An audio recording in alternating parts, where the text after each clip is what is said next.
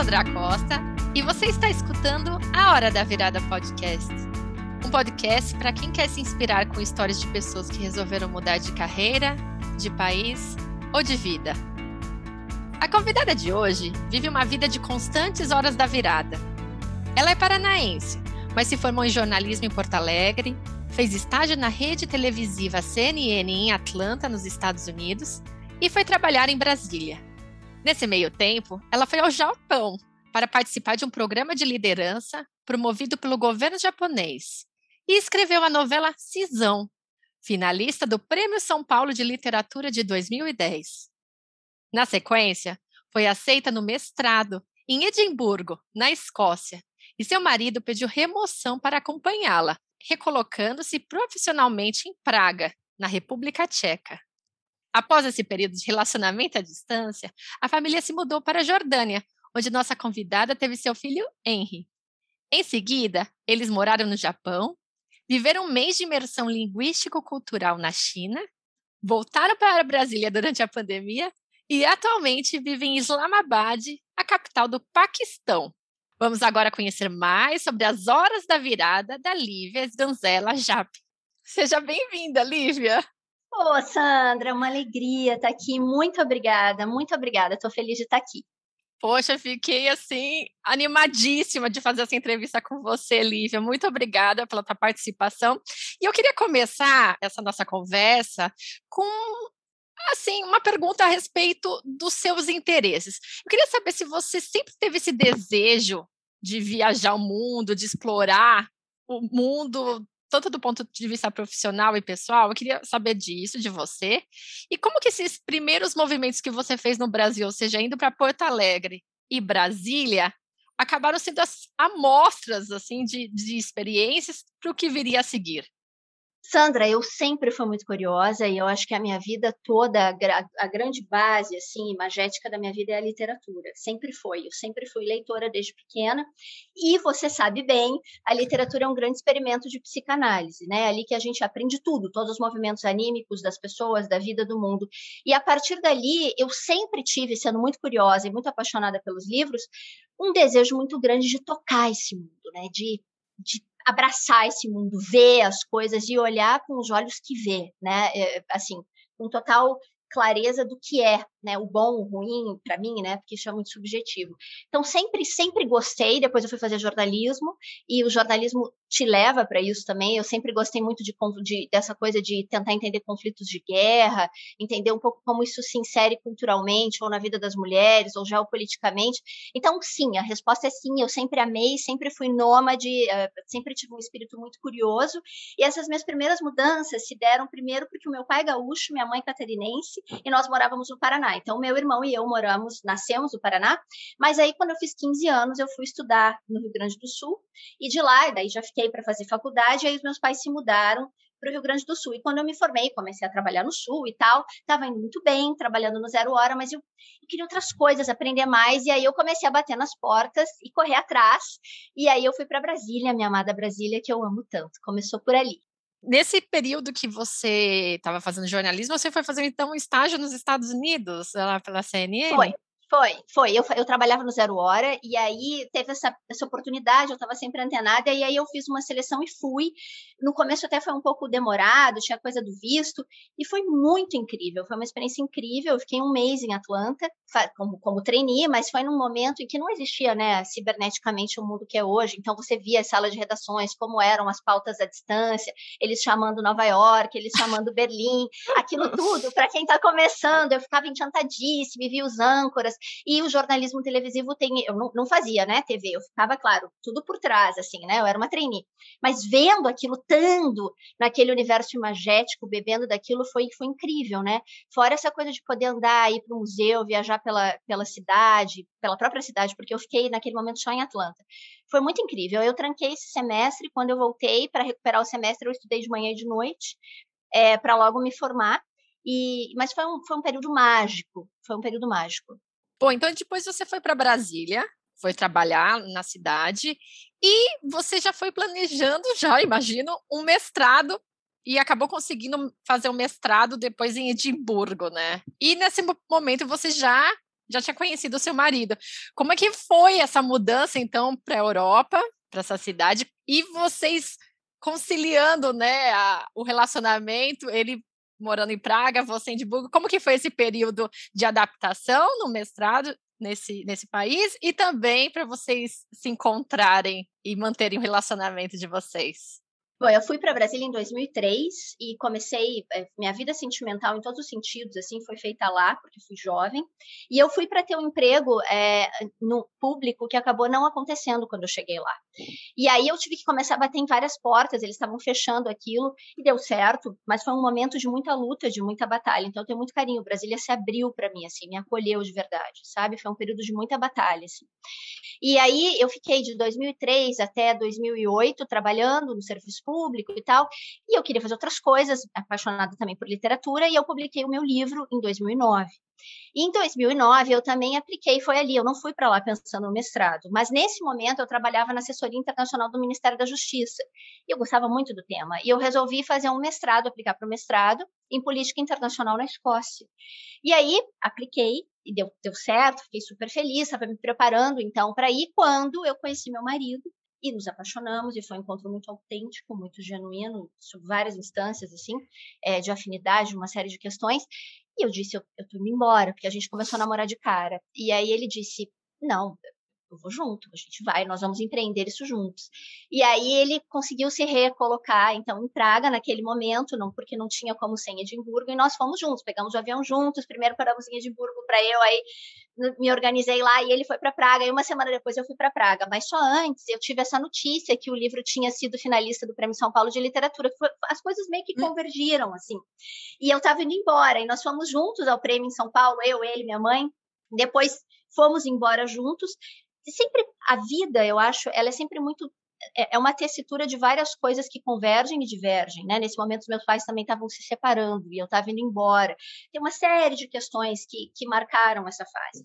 Mas Felipe e eu fomos, e esse período à distância foi, foi um período, eu diria, de de profundo mergulho, Sandra. Eu acho que interior para nós dois, porque nós dois somos muito apaixonados por viajar, por conhecer coisas novas, e porque era assim, durante a semana eu estava lá ralando no mestrado, você sabe como é isso, bem, e ao mesmo tempo eu trabalhava lá, é, trabalhava numa empresa de que fazia fazia jornalismo para a área petrolífera, para me manter, e aos fins de semana nós nos encontrávamos. Então, toda sexta-feira nós pegávamos um avião e íamos para algum lugar da Europa. E a gente se encontrava ou no aeroporto ou no hotel, aí passávamos o fim de semana juntos. Na segunda ele voltava para Praga, eu voltava para Escócia, mas a nossa casa estava em Praga. A gente montou uma casa em Praga, até eu terminar o mestrado. E eu morava naquele momento no centro acadêmico, né, na uhum. Escócia. É, então, era teve um, um momento muito mágico da gente conhecer a Europa juntos e descobrir, ao mesmo tempo, ele começando o trabalho lá e eu começando o mestrado cá, e essa troca o tempo todo. Então, foi, eu acho que foi um período muito dourado, animicamente, para nós dois. Assim, a gente descobriu e viveu isso juntos. Bom, agora me deu uma curiosidade, você comentou do Prêmio São Paulo, é, Lívia. Como que foi para você ter esse reconhecimento com a primeira obra? Como que foi para você esse, esse momento, já que eu tenho uma, uma curiosidade, né? Sou envolvida dentro do mundo literário. Atividade natural, é, né? Exato, uhum. sim, sim. É, foi, foi claro, foi uma alegria tremenda, portentosa. Assim, eu não esperava, eu não, não contava com isso, porque na verdade a editora é, leva o seu livro, né, para vários prêmios, eu, eu, entendo. E, na verdade, a minha mãe foi quem viu, ela viu na Folha de São Paulo. Ela falou: Você viu? Eu falei: não, eu não vi, foi, foi, foi uma grande surpresa, assim. E aí eu me lembro que a gente estava, eu estava namorando o Felipe, preparando para a gente ir embora, e ele estava indo lá em casa. Nesse, e aí, quando ele chegou, e eu falei, olha, você, ele também não tinha visto, foi uma surpresa. Aí a editora, né, logo me ligou, foi lindo, foi mágico. Eu acho que é uma, é uma mistura, Sandra, vai parecer uma coisa um pouco assertiva, mas é, é uma mistura de, às vezes, de uma certeza interior de que você está no seu caminho, uhum. é, da mulher selvagem mesmo, daquela que te habita, de que você está na tua trilha, é, muito independente de ser um prêmio, de depender do olhar dos outros, porque eu acho que isso é uma grande armadilha, você depender do olhar do outro para legitimar alguma coisa que é profundamente tua, né? Antes de ser do mercado ou de alguma forma mercenária.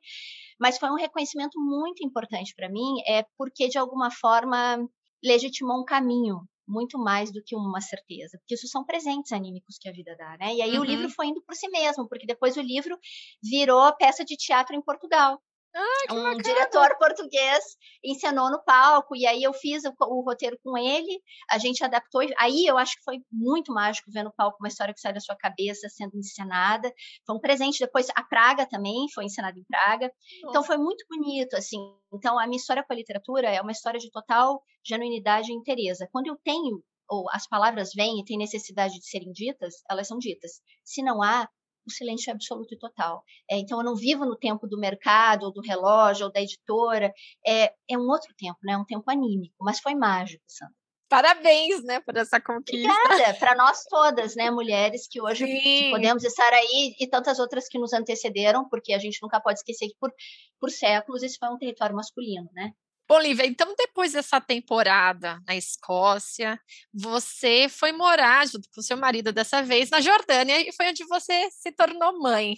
Eu queria saber como que foi sua experiência, como que foi sua adaptação, uma cultura que é tão diferente, que a gente praticamente não conhece. E, assim, a única referência que eu tenho, que é muito forte, é a questão de pedra e, e, e o, o, quanto que aparece em alguns filmes, no Indiana Jones e tudo isso, mas mais nada, né? Porque é tão distante, a gente realmente falta um pouco mais de, de conhecimento para muitos brasileiros, né?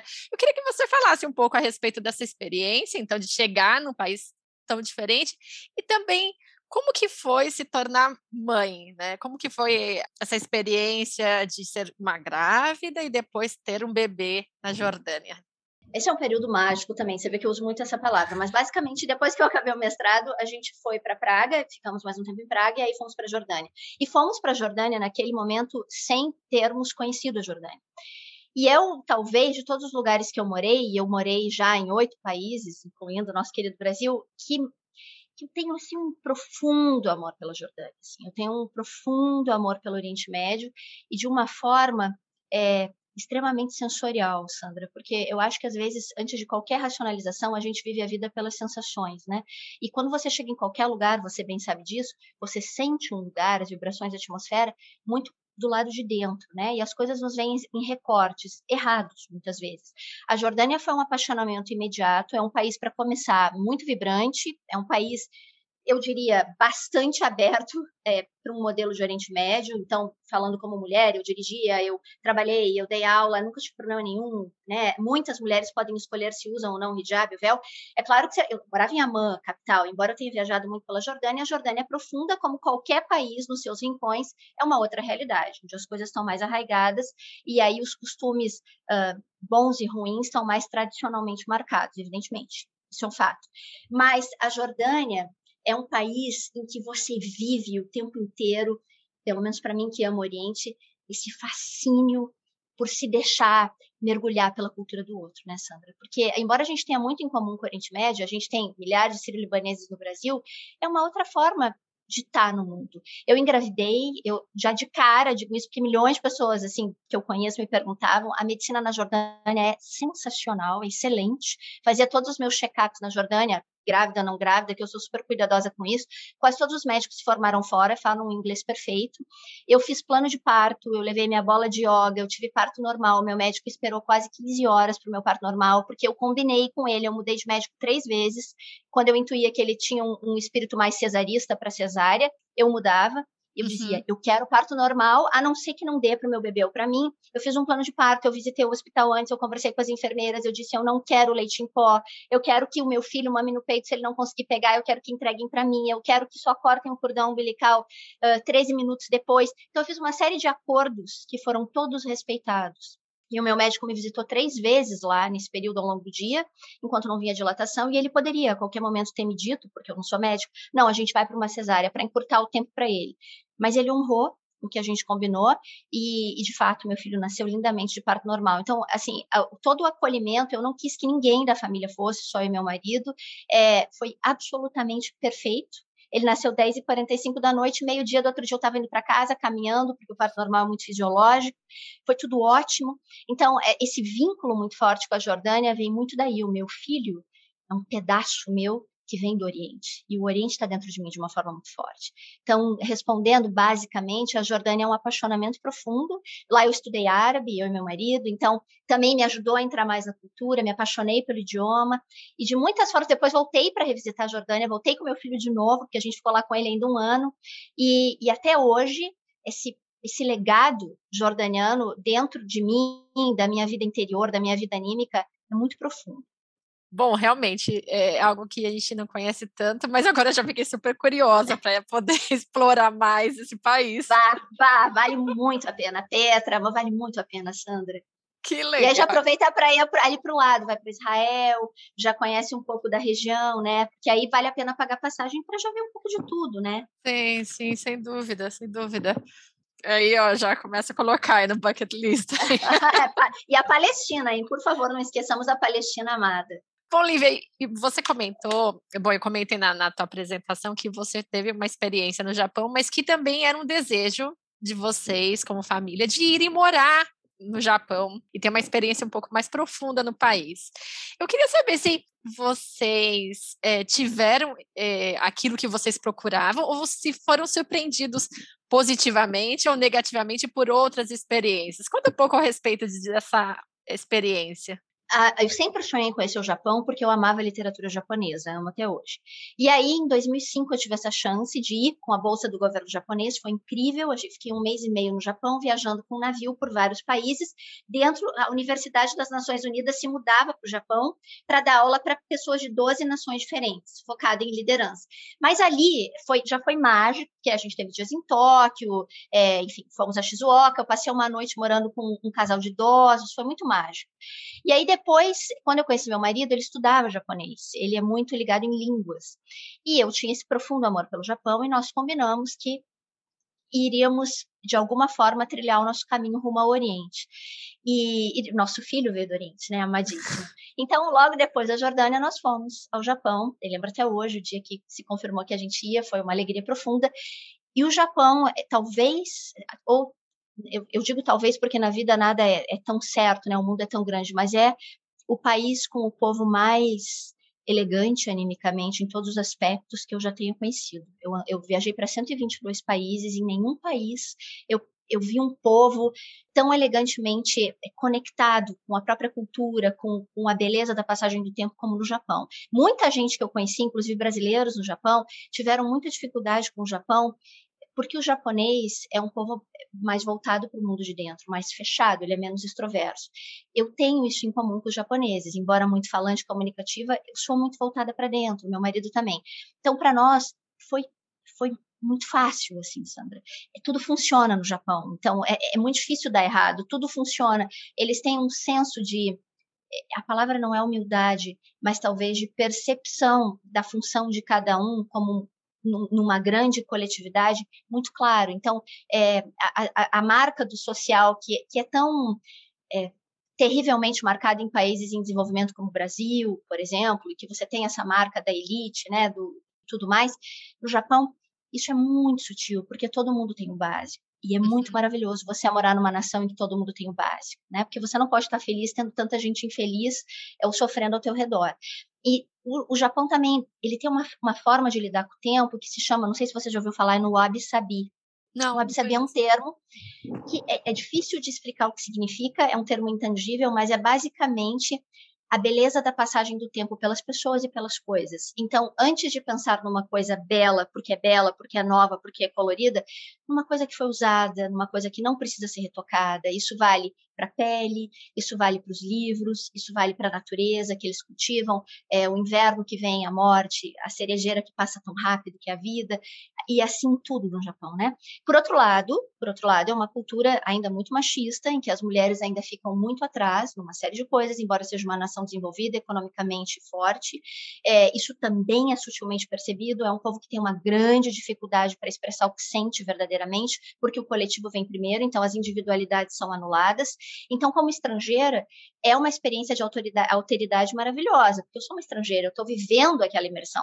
Mas ser um japonês, estar inserido dentro daquilo, também tem suas dificuldades e implicações, uhum. certo?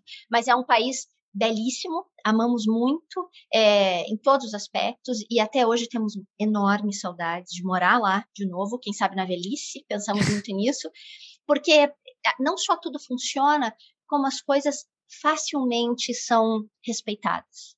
É, a comunicação flui de uma forma em que o respeito e a delicadeza realmente pautam as relações. Mas lembrando, às vezes um pouco da, da intuição selvagem falta. Isso é muito pesado. Uma nação precisa disso também, né? Dessa força que vem e que às vezes vem sem pedir licença. Então, o Japão, esse Japão antigo com o Japão moderno, ele é o tempo todo, ele se choca e se harmoniza. Eu sou muito mais apaixonada pelo Japão anacrônico, que ainda está lá. As pessoas ainda usam muito celulares de flip-flap, sabe assim? Embora uma nação ultra desenvolvida, as pessoas, ninguém fala no metrô, todo mundo com seu livro aberto, não tem essa coisa da tecnologia tão disseminada no dia a dia, as crianças vão até para a escola ou de bicicleta.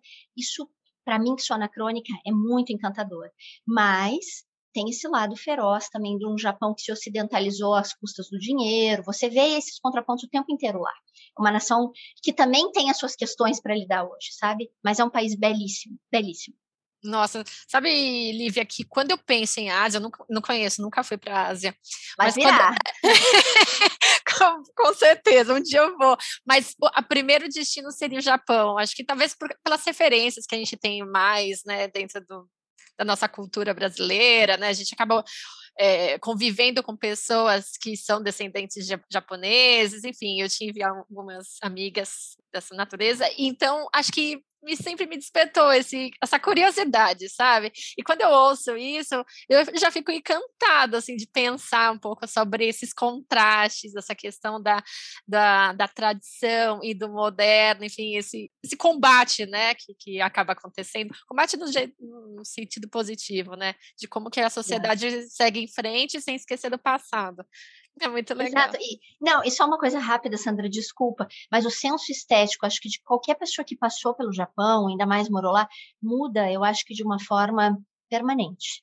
Porque o senso estético dos japoneses, e quando eu falo estético, eu não estou falando só da roupa, da obra de arte, para tudo. Para uhum. tudo, para a forma de colocar uma flor, é absolutamente singelo e único. E depois, quase tudo que você começa a olhar nos outros lugares, de alguma forma, parece que vem é, é, é influenciado por aquele olhar, é, marca profundamente. Eles têm um senso estético para a vida, anímica e material, muito especial. Então é impossível sair de lá sem que essa tua percepção visual não mude, sabe? É muito forte isso neles. Bom, Olivia, e agora você está no Paquistão, em Islamabad na verdade, não faz muito tempo, né? Vocês chegaram há alguns meses. Como que tem sido essa, essa experiência de chegar num país também, de novo, super diferente? Como que você tem sentido esse, essa, esse processo de adaptação? Você tem sido mais rápido, mais lento? O que, que você tem gostado mais dessa possibilidade de morar aí? Um pouquinho a respeito desse, desse momento de vocês. Ah, o Paquistão é, eu acho que a palavra para o Paquistão é arrebatador, Sandra. Um país arrebatador, assim, é fascinante porque eu estou num lugar que é historicamente indiano, né? O Paquistão foi Índia, depois o Bangladesh saiu do Paquistão. Estou no sul da Ásia, mas uma moldura muçulmana. Eu gosto de países muçulmanos aí, eu não estou nem discutindo religião, estou falando culturalmente, né? Porque morei na Jordânia, onde meu filho amadíssimo nasceu. E o Paquistão é um lugar de contrastes absolutos absolutos. A gente pode dizer que todo país é de contraste absoluto, o Brasil, o Japão, falávamos mais aqui, muito fortemente. Você tem um lado absolutamente arraigado naquilo que é conservador, numa potência bastante exacerbada, muito mais do que a Jordânia, um país muito mais conservador, que para mim não é tão sentível, porque eu sou estrangeira, de novo, é sempre uma experiência de alteridade diferente de quando você é um local. É, tem poucos estrangeiros morando no Paquistão. Eu moro na capital, que é um lugar fabuloso, que tem uma excelente infraestrutura, que tem estrangeiros, em que as pessoas falam excelente inglês, em que a natureza é arrebatadora. Adoro, as escolas são maravilhosas, mas que tem uma coisa que me fascina acima de tudo o local está aqui, sabe? Porque para um lugar para me apaixonar, ele, ele tem que ter o local, ele tem que ter uma vocação de uma verdade do país Assim, não pode ser uma coisa assim, ah, você vai ali, é meio uma maquiagem do que se imagina que seja aquela cultura. Você tem que viver a cultura no que ela é, por inteiro, né? Para bem e para mal. Então, como mulher, eu sinto isso nas sutilezas. Eu dirijo, eu dirijo para cima e para baixo, é, para lugares fora de Islamabad. Talvez, até por temperamento, sou uma pessoa muito curiosa, muito exploradora. Então, de alguma forma, o meu temperamento às vezes chega antes do, do que a questão de que, ah, isso não era possível, não era permitido. Porque quando eu vi, eu já fui entendeu? Mas de uma maneira sempre muito respeitosa. Em nenhuma parte do mundo, jamais, até por gosto, eu iria com uma blusa aqui. Então, é claro que eu sei as noções, mas de forma alguma existe essa questão de ser tolhida ou podada o tempo todo. Existe, existem estereótipos que você bem sabe por viajar o mundo, que uma vez que você pise lá, você entende a quantidade de recortes, de recortes e camadas construtoras a partir de um olhar ou só ocidental, ou só masculino, ou só fazem de um lugar. O Paquistão é riquíssimo, tem 37 idiomas, cada lugar é um é frio, o outro é calor, tem a cozinha mais apimentada, a cozinha mais suave, você tem aqui a gente fala o urdu predomina, mas aqui do meu lado, aqui do lado, eu tenho pessoas que falam línguas quase que não existem mais, sabe? Aqui a poucas ruas. É muito mágico, é um lugar colorido, é um lugar vibrante, é um lugar assim tempestivo, intempestivo, a política é sempre instável, né? Mas ao mesmo tempo vibrante, você sente isso nas pessoas, porque eu acho que a Ásia é tão fascinante, o sul da Ásia, o Extremo Oriente também, mas o sul da Ásia porque eles têm a intuição, as coisas muito preservadas. Essa dita civilização nossa, né, ou do Ocidente, que tenta de alguma forma homogeneizar as coisas, ainda está muito preservada nesses lugares. E aí você vê as culturas aflorando o tempo inteiro com o que tem de belo e o que tem de feio, como em qualquer lugar do mundo. É, é como que, na questão da opressão das mulheres, por exemplo, né, que a gente sabe que existe. Isso é um aspecto negativo, mas com uma beleza, um lugar que é, tem sido habitado há milênios, um lugar que você tem 97% da, da população é, são muçulmanos, mas você tem ali uma minoria hindu, você tem uma minoria cristã. E como é que isso se dá? Como é que essa convivência, ao mesmo tempo vizinhos da Índia, né? E foram parte da Índia, depois o Bangladesh saiu daqui, tem todas essas cicatrizes, essas cisões em cima umas das outras o tempo todo, sendo construídas e reconstruídas. Então é muito desafiador e muito instigante para mim. Assim, eu estou muito apaixonada pelo Paquistão. Eu fui muito apaixonada por todos os lugares que eu morei, assim, tenho que dizer. Adoro lugares diferentes. A gente, a gente já tinha visitado o Paquistão diferente ah. da Jordânia. A gente já tinha vindo e nos apaixonamos. É, estamos gostando muito. Meu filho também está adorando na escola. Então, é um povo muito doce, muito doce, extremamente hospitaleiro, que aliás é típico dos muçulmanos. É, e ao mesmo tempo uma série de questões para lidar nesse essa coisa e aí e o local e o global onde fica a tradição e esse mundo que tenta avançar por cima da é, é muito complexo mas é muito apaixonante por isso que eu digo é arrebatador assim eu amo tô amando o Paquistão se você agora me veio essa, essa, essa, pergunta, né? Você passa por inúmeras experiências, né? Você falou dos oito países que você morou, dos, né, das centenas de países que você visitou. Se você pudesse recapitular então um pouco a respeito dessa tua história, né? Do que, que fica, você já comentou um pouco a respeito em cada uma das experiências. Então, o que, que fica de tudo isso que você já conheceu e o que, que você tem de desejo a conhecer? Quais são as suas pretensões? O que, que você ainda precisa conhecer? Ai, Sandra, o mundo é um lugar tão grande. Eu acho que todo lugar é lugar, sabe? Do pequeno ao médio ao grande, eu acho que as pequenas coisas são as que levam às grandes, e não o contrário, sabe? Então, eu acho que qualquer lugar, assim, para mim me fascina conhecer. Acho que chegar em qualquer lugar aberto a ver aquele lugar é, e tentar se deixar absorver, mas como alguém com um olhar que vê, não tanto só julgando. Claro que você vai ter suas percepções, seus gostos, gosto disso, não gosto daquilo, evidente mas é tão maravilhoso. Então, eu acho que tem tantos lugares assim no mundo, qualquer lugar que uma pessoa possa ir, mesmo dentro da própria cidade em que vive, é um novo lugar, né? Então, uhum. Então, às vezes não é só uma questão de viajar o mundo. Você viaja pelos livros, mas você viaja dentro da sua própria cidade também. também. É, eu, eu, assim, eu amo o Oriente. Eu, meu marido, meu filho, somos apaixonados pelo Oriente. Meu filho nasceu no Oriente, meu filho amadíssimo, hein? Então, eu tenho essa profunda conexão com o Oriente que está comigo desde sempre, ainda antes de eu vir ao Oriente, por alguma razão, é, que são os mistérios da vida né? E o Oriente se revelou ainda mais arrebatador para mim do que eu imaginava, dentro da sua bagunça, dos seus cheiros, das suas cores, da sua riquíssima complexidade. Eu eh, tenho ainda um desejo muito profundo, se isso um dia for possível, de morar no Irã. Nós conhecemos o Irã, que é um país pelo qual fui arrebatada também, que eu gostaria muito de morar, se um dia, quem sabe. É, mas queria deixar isso dito aqui, porque às vezes as pessoas viajam, as que gostam de viajar, né? E, e, depois de um certo menu de lugares, começam a revisitar, os, revisitar os lugares é maravilhoso, mas existe um sem fim de lugares no mundo que às vezes não está no radar, que são absolutamente maravilhosos, inclusive para quebrar estereótipos, para você pisar e falar, puxa, não é bem assim, o que eu ouvi uhum. falar, o que eu vi na TV, aquilo é só um recorte, né? É muito maior do que aquilo. Então, as minhas vontades são continuar abraçando esse mundão, Sandra, olhando nos olhos, mergulhando nas culturas, ouvindo os idiomas, experimentando, vivendo, olhando as cores, observando o que que daquilo pode caber em mim, o que que daquilo não cabe em mim, e o que que é tudo é tantas coisas em comum, tantas coisas não em comum, e, e, essa beleza, né? Esse caldeirão, eu acho que é muito fascinante. É isso que eu também tento passar para o meu filho, assim, de alguma forma, esse apaixonamento pela vida, né? Pelo encantamento do que está aí, porque o mundo é muito grande. Então, eu acho que o meu desejo, se possível, é, é paz, e tranquilidade, para continuar viajando silenciosamente por aí, com a mochila nas costas, observando os seres humanos que são tão parecidos com a gente, com a roupa diferente, com o cabelo, mas é tudo tão parecido, né, Sandra? Como a tira-roupagem e o verniz da coisa cultural, as pessoas são todas muito parecidas. Então, eu acho que uma coisa importante é nunca ter medo, assim, às vezes alguém fala, ah, eu tenho medo de ir para tal lugar. Você é humano, eu acho que se você chega com o símbolo do respeito, da, da, da educação, o outro intuitivamente percebe isso em você e vice-versa, independente da sua cultura, da sua religião, e as coisas fluem de uma certa forma, né? Então eu acho que essa, se você tem esse desejo aberto de ir, o movimento vem. Eu acho que é por aí.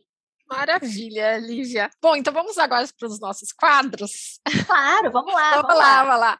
O primeiro é o Dica da Hora, e eu queria saber se você tem alguma dica para dar para gente, de livro, de filme, algo que te inspira com relação a esse tema das mudanças eu não tenho nenhum livro assim que ah, eu li naquele momento da mudança, porque a mudança é uma parte permanente da minha vida. Assim, para mim me mudar. Então, Mas biblioteca, né, Lívia? não, não, não é, não é. Mundo, a vida é uma biblioteca, né, Sandra? Eu uhum, acho, a vida, sim, né? Sim. Mas eh, eu, eu, eu, assim, eu tenho livros, né? Os livros me acompanham desde sempre. Eu não, eu não diria que em determinados momentos da vida.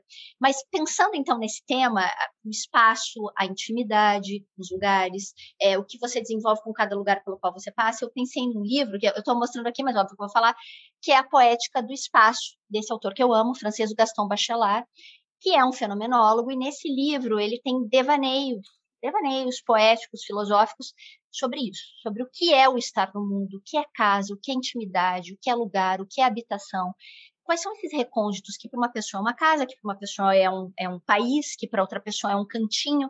O que é isso? E o que é, e o que é o ser humano dentro disso, né? Então, porque eu acho que quando a gente fala do mundo, a gente também está falando de uma intimidade pessoal com o mundo, que também é tão distante, mas é tão seu.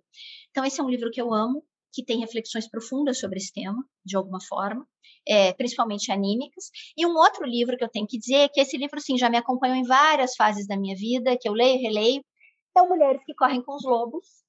Eu amo, da, da Clarissa Pincola Tese, Jungiana, que é um livro que eu acho que, não importa, é um livro feminino e feminista, mas que vale para homens e mulheres, que é um livro sobre o reconectar-se com a natureza selvagem né? É você colocar as garras para fora. Você pode ser doce, você pode ser gentil, mas você tem que ter uma coisa anímica com as suas garras para fora, essa intuição profunda com o mundo, com a vida, com as pessoas, que é essa ânima profunda, assim. Que se a gente não se reconecta com isso por dentro, a gente não se reconecta lá fora. Né? Então, é um livro que eu amo. Então, são esses dois, As Mulheres que Correm com os Lobos e A Poética do Espaço do Gaston Bachelard. Ai, que dicas maravilhosas, Lívia. Adorei. Uhum. Mulheres que correm com lobos, eu comecei já a ler algumas vezes e depois eu não consegui. Acho que faltou a, a, o ânimo para você. Esse ânimo então, que você assim... mencionou, mas eu tenho que continuar, porque todo mundo fala que é muito bacana, né? Se, se continua a leitura. Eu comecei. Eu acho que vale a pena, Sandra. E, e claro, cada leitura é uma leitura para cada um, em particular. É sim, é única, sim. Mas, mas, mas de alguma todo forma. Todo mundo fala que é muito incrível. É, eu, eu tenho que continuar. Que, vale a pena. O segundo quadro, o amigo ou amiga da virada. E eu queria saber se teve alguém que foi realmente importante para você durante esses períodos de mudança. Assim, como eu sou uma pessoa que gosta de me mudar, e, eu, e, e tenho que dizer isso na minha natureza, eu não, não é difícil me adaptar aos lugares, Sandra. Talvez porque eu goste disso, né? É do meu espírito. Mas eu colocaria aqui meu marido, Felipe, porque nós temos essa grande afinidade comum, apesar de, né, claro, temos o amor um pelo outro, mas essa grande afinidade que é estar no mundo e olhar o mundo nos olhos. Assim. É, e, e, nós vivemos isso juntos. Embora nós dois venhamos de histórias em que nós tivemos muitas oportunidades de viajar a trabalho, os trabalhos nos proporcionaram isso, e somos gratos a isso. Começamos a ver o mundo um pouco por ali. Depois, quando nós empreendemos, os nossos caminhos se cruzaram e a gente foi viver isso juntos, ele é a minha história viva e eu sou a história viva dele, porque a gente tem um sem fim de memórias colecionáveis, conscientes e inconscientes juntos. É, as, as, transformações que nós vivemos individualmente e a dois, é, com cenários diferentes, né, na moldura geográfica do mundo. Então, todas as minhas viradas, digamos, nesse sentido, primeiro vieram de dentro de mim. Eu acho porque eu acho que toda grande virada, antes, ou até para as pessoas que querem se mudar, que você falou no começo ou tal, elas começam por dentro, né? Nunca é por causa de um trabalho, por, é, ela é sempre anímica, primeiro que se transforma fora elas vieram primeiro de dentro, mas elas tiveram esse eco absoluto é, é, inteiro nele e nele em mim. E juntos, é, com as nossas quedas e as nossas é, subidas juntos, de amor, de, de, compreensão mútua, a gente vive isso de uma forma muito inteira, assim, sem brechas. Então, eu penso muito nele, no Felipe, meu marido. E agora no meu filho amadíssimo, que há seis anos faz essas viradas mágicas. E ele é, sem dúvida, o grande amor da minha vida, meu filho amado. Ai, quanto amor, adorei. Temos que falar de amor sempre. Com certeza, vamos falar mais de amor. Bom, Olivia, então para encerrar, eu queria que você deixasse uma mensagem final, então, para quem está escutando a gente, a respeito de mudança, de coragem. Se pudesse falar alguma coisa, o que, que seria? Eu diria o seguinte: eu acho que qualquer pessoa, mesmo que tente se enganar, ela sabe quando são os momentos das suas viradas interiores, que pode ser se mudar fisicamente, pode não ser isso, pode ser uma outra coisa na vida, pode ser uma profissão, né? Enfim, eu acho que é a pessoa ter um pacto com ela, com a sua vida interior, antes de ter um pacto com a dependência do olhar do outro porque eu acho que, em geral, às vezes as armadilhas vêm da dependência do olhar dos outros, o que o outro acha, o que o outro pensa, o que, o que a cultura me ensina que eu tenho que né, corresponder. E quando você, de certa forma, refaz os seus pactos anímicos com você mesmo e, portanto, com a sociedade, como é que você quer estar né, nessa ou naquela sociedade? As viradas vêm de uma forma muito mais verdadeira, assim, sem brechas. É, elas sempre trazem transformações, né, Sandra? Todas elas, qualquer virada na vida. Mas eu acho que a coragem se expande com o uso. Quanto mais você é, se dispõe a coragem para os mergulhos, mais ela cresce. E aí, mais as, as, as partes belas e feias de você mesmo, né, de você com a vida, de você com você mesmo, de você com o outro, elas vêm porque a gente é humano. Mas eu acho que esse é o mergulho. Às vezes tem gente que viaja ou vai fazer outras coisas para se encontrar. Eu, eu, eu, eu, eu não acho que o encontrar está por aí. Isso é muito pessoal. Eu acho que o se encontrar são essas coisas muito pequenas que acontecem todos os dias, nos milagres cotidianos, aos quais você significa e ressignifica o tempo todo. Claro que as viagens trazem isso, a gente está falando disso, os lugares, as culturas, as línguas, elas são potencializadores disso, mas começa dentro. Então, eu acho que a, a, o que eu diria, talvez, assim, seria isso. É, primeiro, você fazer um pacto muito verdadeiro com a genuinidade de quem é você. E aí, você, para você ir com genuinidade para o mundo, né? E saber o que, que é o edifício central da sua natureza, até onde você vai, até onde você não vai, independente da cultura que você esteja, ou da sociedade que você esteja, é, porque tem coisas que você cede, mas tem coisas que são fundamentais dentro do seu mundo anímico, né? E aí, a partir daí, essa coragem propulsiona as grandes viradas da vida. Poxa, Lívia, é isso. legal. Esse protagonismo, né, e autenticidade com os nossos sentimentos, nossos desejos, ai, maravilhoso. É, é isso, Sandra, muito obrigada. Adorei estar obrigada. aqui, bater papo com você, muita luz, é, e que você siga com as tuas viradas, que você siga com as tuas viagens, nos livros, com as coisas que te nutrem animicamente. Porque eu acho que tudo é uma porta, né, Sandra? Cada um sabe qual é a sua porta interior de entrada para aquilo que realmente faz eco interno.